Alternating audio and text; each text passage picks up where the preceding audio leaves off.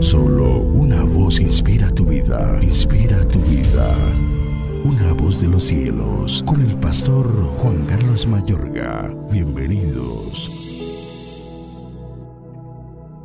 Cuando Saúl volvió de perseguir a los filisteos, le dieron aviso diciendo, He aquí David está en el desierto de Engadi. Y tomando Saúl tres mil hombres escogidos de todo Israel, fue en busca de David y de sus hombres por las cumbres de los peñascos de las cabras monteses. Y cuando llegó a un redil de ovejas en el camino donde había una cueva, entró Saúl en ella para cubrir sus pies y David y sus hombres estaban sentados en los rincones de la cueva. Entonces los hombres de David le dijeron, He aquí el día que te dijo Jehová, he aquí que entrego a tu enemigo en tu mano y harás con él como te pareciere. Y se levantó David y calladamente cortó la orilla del manto de Saúl.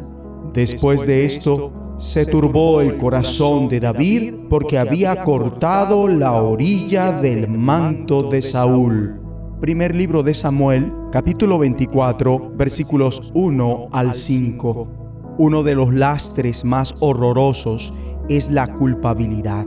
La culpa es más que una afección corporal, incluye secuelas emocionales y espirituales mucho más severas. El Altísimo nos ha equipado a todos con un sentido moral o una conciencia.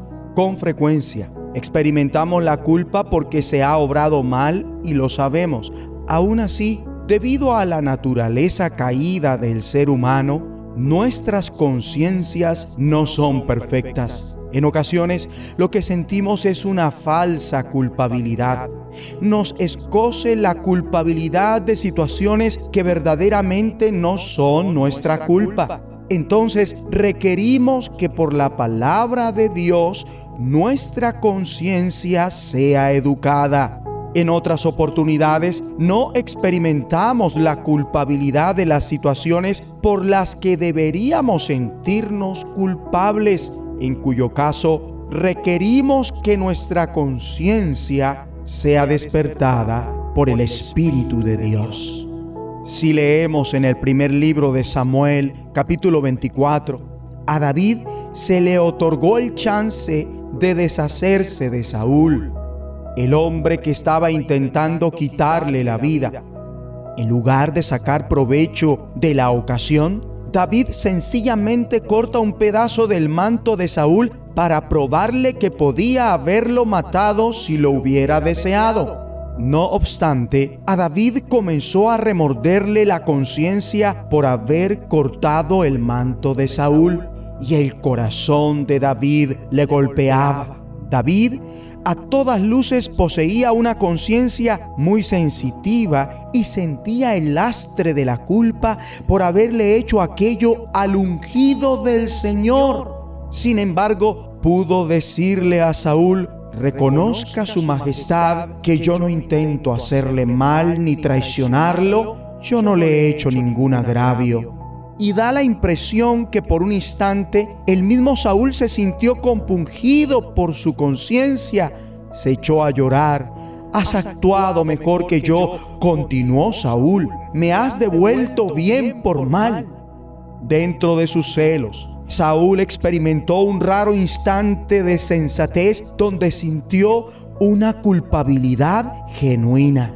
David evadió cargar con más lastres de culpabilidad sobre sí mismo. Ya en el capítulo 25 vemos que estaba próximo a vengar los tratos injustos de Nabal contra él y sus hombres.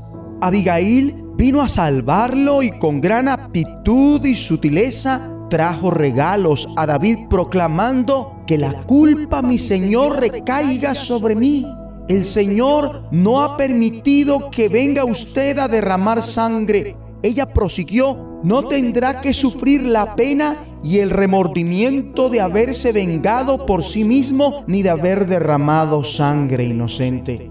David se concientizó de que Abigail lo había salvado del lastre de la culpabilidad. Por eso le dice, y bendita seas tú por tu juicio, pues me has impedido derramar sangre y vengarme con mis propias manos. La destreza de Abigail es la que todos requerimos aumentar es benéfico expresarse con sabiduría y diplomacia al orientar a otros sobre cómo deberían proceder para que eviten hacer cosas que los lleven a la culpabilidad. David se abstuvo de efectuar el juicio con sus propias manos. Entonces el Señor hirió a Nabal y así murió. Cuando David escucha que Nabal estaba muerto, proclamó, bendito sea el Señor que me ha hecho justicia por la afrenta que recibí de Nabal. El Señor libró a este siervo suyo de hacer mal, pero hizo recaer sobre Nabal su propia maldad. Después de todo, David finalizó felizmente, se casó con Abigail, la reciente viuda. El lastre de la culpabilidad, cuando esta es es real para todos sin que interese mucho si experimentamos o no los sentimientos que la acompañan. Cristo muere en la cruz para cargar con nuestra culpa. Oremos. Gracias Dios Padre por cargar en Cristo mi culpa, mis angustias, mis preocupaciones, aún mis miedos y llevar día a día todos mis lastres. En el nombre de Jesús de Nazaret. Amén. La voz de los cielos, escúchanos, será de bendición para tu vida. bendición para tu vida.